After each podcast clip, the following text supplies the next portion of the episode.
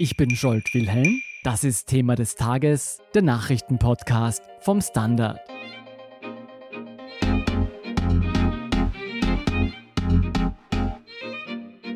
Die Corona-Krise ist ebenso eine gesundheitliche wie eine wirtschaftliche Katastrophe. Dennoch gibt es Unternehmen und Personen, die von diesen schweren Zeiten immens profitieren. Wer aus ökonomischer Sicht die Gewinner der Corona-Krise sind und was man wissen muss, wenn man selbst von den turbulenten Märkten profitieren will, erklärt Bettina Pfluger vom Standard. Bettina, die Arbeitslosigkeit war in Österreich noch nie höher, weltweit brechen die Märkte ein. Wie unsicher ist die aktuelle Wirtschaftslage aus Sicht der Ökonomen? Naja, du hast es ganz richtig gesagt. Wir wissen nicht, wie lang die Pandemie dauert. Wir wissen nicht, wie stark wird sie uns treffen. Wir wissen nicht, wie lange die Geschäfte noch zugesperrt bleiben müssen. Das alles sind große Unsicherheitsfaktoren, die eine Einordnung aktuell wirklich schwierig machen. Die Ökonomen von WIFO und IHS geben im Moment auch nur mögliche Szenarien wieder. Die optimistische Prognose für Österreich lautet, dass wenn wir relativ bald zu einem Normalität zurückkehren können, dass wir in der zweiten Jahreshälfte gute Aufholeffekte sehen, die dann auch im nächsten Jahr weiterlaufen, weil dann die Geschäfte wieder offen haben, weil die Leute wieder rausgehen, wieder ins Kino gehen, ins Restaurant, in Bars, ihre Kaffees draußen trinken.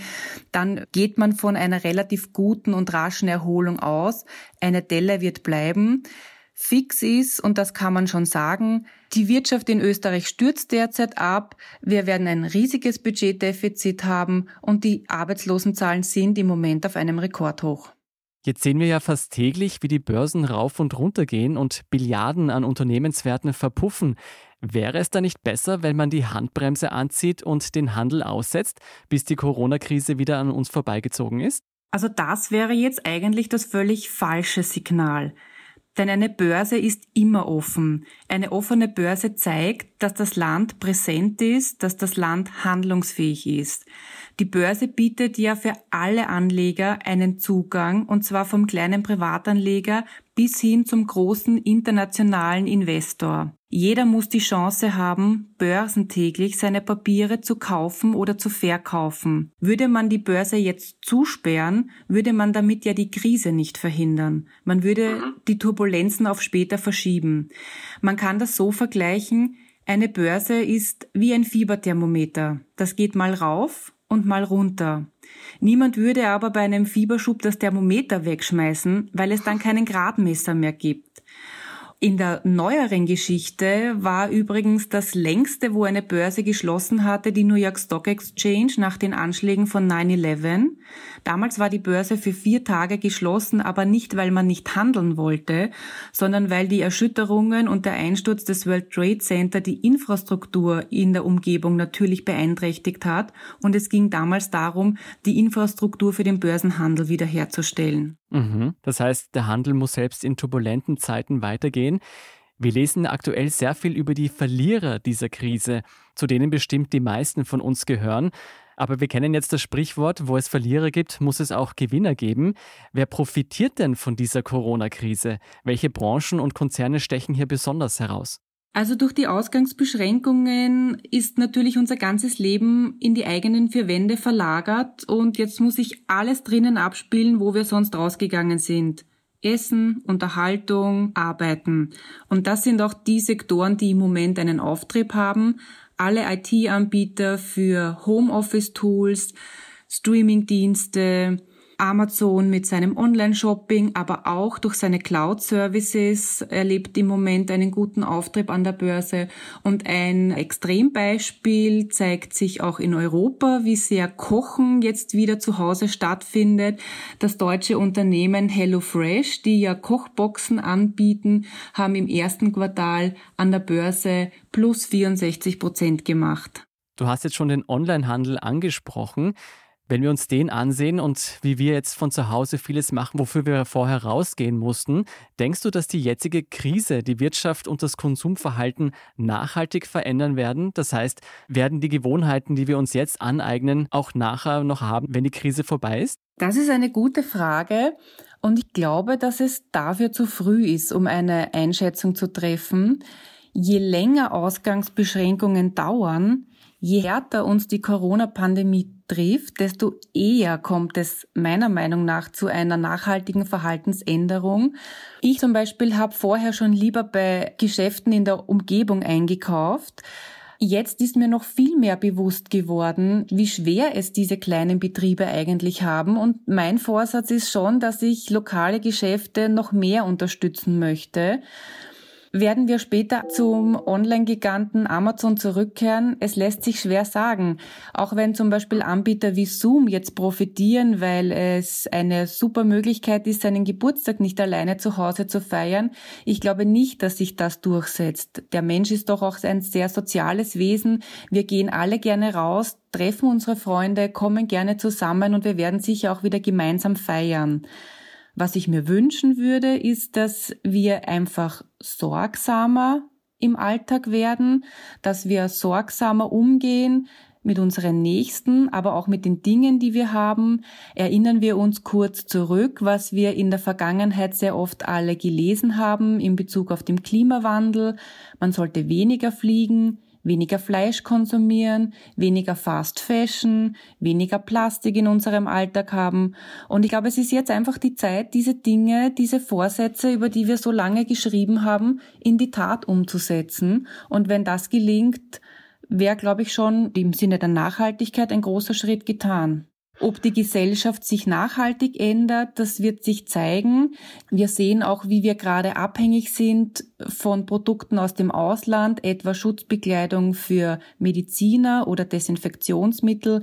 Hier haben Politiker ja schon noch angekündigt, versorgungskritische Produktionen ins Land zurückzuholen, um hier auch unabhängiger zu werden vom Weltmarkt. Man wird sehen, wie viel nach der überstandenen Pandemie von diesen Vorsätzen bleibt. Bettina, sehen wir uns jetzt vielleicht einmal an, wie man persönlich gut aus dieser Krise herauskommen kann. Angenommen, ich habe in den letzten Jahren etwas Geld angespart. Wäre jetzt ein guter Zeitpunkt, um zu investieren oder zu veranlagen? Also in Wirklichkeit schon, weil jetzt ja die Kurse sehr stark runtergepurzelt sind. Das heißt, es gibt viele Aktien jetzt billig zu kaufen und das ist eine gute Einstiegsmöglichkeit. Was man natürlich sagen muss, ist, wir wissen nicht, wann ist die Talsohle erreicht. Also wenn jetzt jemand in den Markt einsteigt, kann es durchaus sein, dass man noch einmal eine Phase, wo es nach unten geht, aushalten muss. Aber auch die Märkte erholen sich wieder und dann kann man mit schönen Kursgewinnen dabei sein. Eine Frage, die auf sozialen Medien und Branchenseiten oft gestellt wird, ist jetzt, soll man in einzelne Profiteure dieser Krise, wie etwa Amazon, Netflix oder Zoom oder auch ein Pharmaunternehmen investieren? Was gilt es da alles zu bedenken, bevor man zuschlägt? Naja, man muss als erstes mal bedenken, dass diese Aktien, die jetzt oft genannt werden, Netflix, Amazon etc., die sind ja jetzt schon gut gestiegen. Netflix hat im ersten Quartal ein Plus von 15 Prozent gezeigt. Die Frage ist, wie hoch geht's da noch nach oben? Da muss man sich die Unternehmen wirklich genau anschauen. Bleiben wir bei Netflix. Netflix wird jetzt stark genutzt, weil die Leute jetzt noch mehr streamen als vorher. Netflix per se hat aber nichts davon, wenn die Leute, die schon ein Abo haben, dieses intensiver nutzen. Schließen jetzt noch mehr Leute ein Abo ab, bedeutet das für Netflix neue Einnahmen, das ist gut für das Unternehmen, ein positives Signal. Nutzt aber Netflix das aus und sagt, es wird Preiserhöhungen bringen für die Abos, weil die Nutzerzahl so deutlich steigt, könnte das zu zwei Dingen führen. Erstens könnten Leute wieder ihre Abos abbestellen, weil sie aufgrund der Einkommensbeschränkungen, die sie durch die Corona-Pandemie erleiden, sich diese nicht mehr leisten wollen oder können. Und sinkende Abozahlen wäre wiederum ein Signal, wo die Investoren ihr Vertrauen verlieren könnten. Damit könnte der Kurs in der Aktie wieder runtergehen. Man muss sich also bei jedem Einzeltitel wirklich anschauen, wie viel Fantasie ist in diesem Papier noch, wie ist das Unternehmen aufgestellt, was sind die Wachstumschancen und wo liegen die Risiken.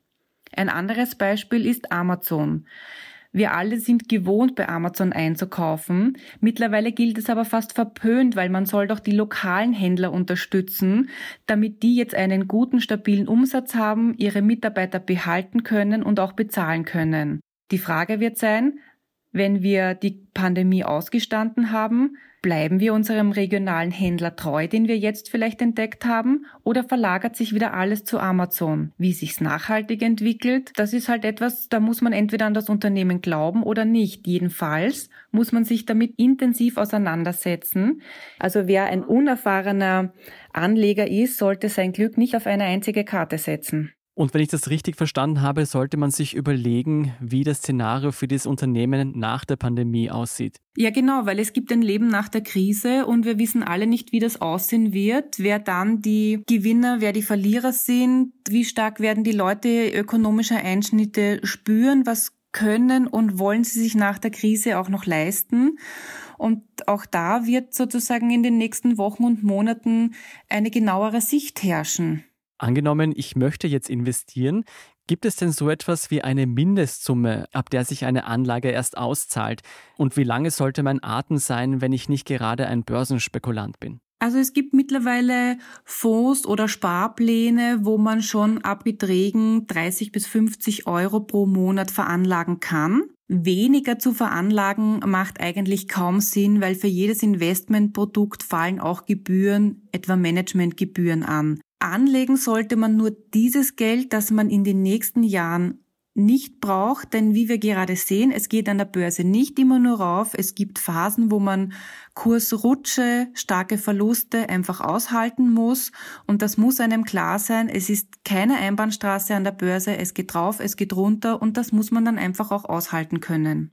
Wenn ich mein Erspartes jetzt nicht so risikoreich veranlagen möchte, aber trotzdem von dem aktuellen Aktienmarkt profitieren will, welche Anlageformen gibt es dann, die eventuell interessant sein könnten?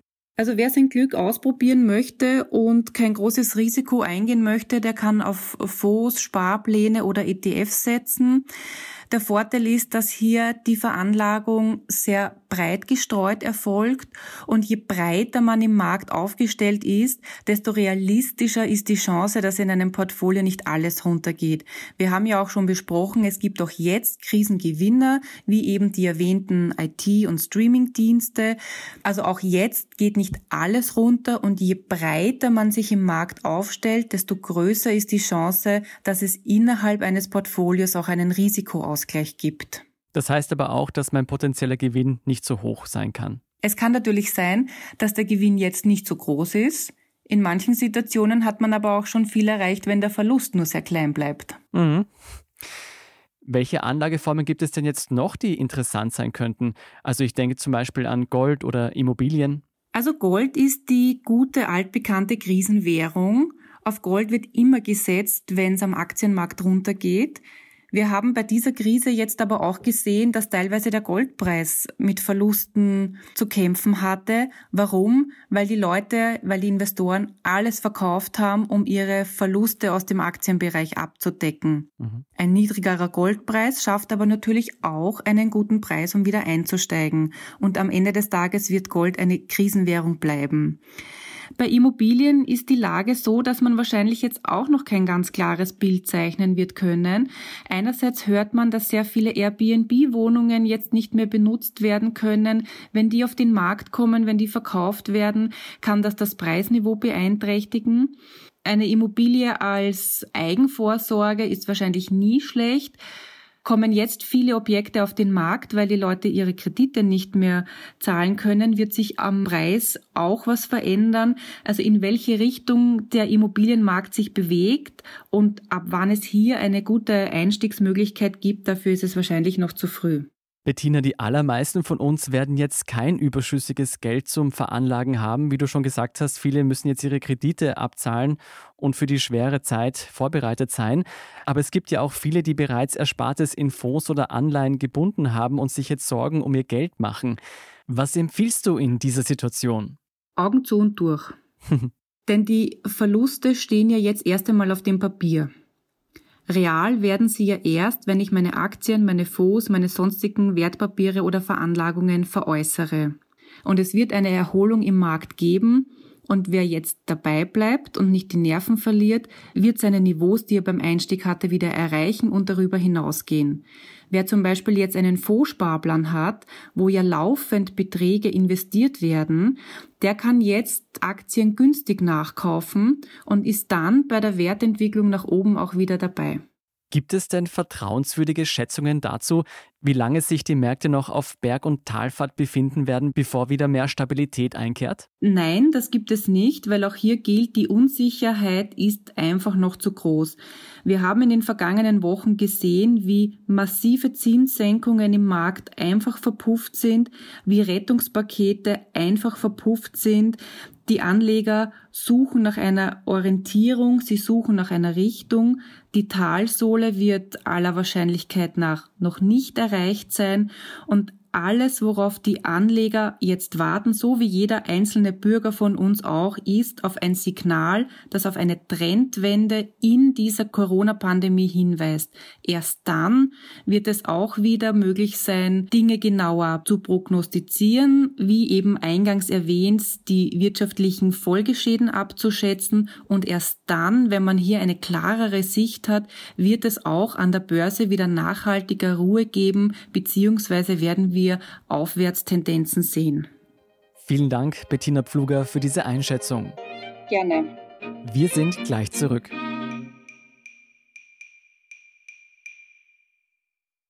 Guten Tag, mein Name ist Oskar Bronner. Was man täglich macht, macht man irgendwann automatisch. Es wird zu einer Haltung. Sie können zum Beispiel üben, zu stehen. Zu Ihrer Meinung, zu sich selbst, für eine Sache. Wir machen das seit 1988 und es funktioniert. Der Standard, der Haltung gewidmet. Und hier sind noch weitere Nachrichten. Erstens eine positive Entwicklung bei den Ansteckungszahlen in Österreich. Seit fünf Tagen ist die Zuwachsrate nur noch einstellig. Die Maßnahmen wirken also. Der Weg bis zur Entwarnung sei dennoch weit, sagt Gesundheitsminister Anschober. Zweitens, die Regierung kündigte die Aufstockung des Härtefallfonds von einer auf zwei Milliarden Euro an. Die Anspruchskriterien wurden ebenfalls erweitert. Insgesamt befinden sich bereits 250.000 Menschen in Kurzarbeit. Drittens, Österreichs Krankenkassen stellen dem Gesundheitsministerium pseudonymisierte Daten ihrer Versicherten für die Covid-19-Forschung zur Verfügung. Dies sei ein wichtiger Schritt zur Bekämpfung der Krankheit. Gleichzeitig wolle man sicherstellen, dass die Versicherten datenschutzrechtlich perfekt geschützt sind. Rückschlüsse auf die Patienten sei damit nicht möglich. Und viertens ein wegweisendes Urteil vom Europäischen Gerichtshof.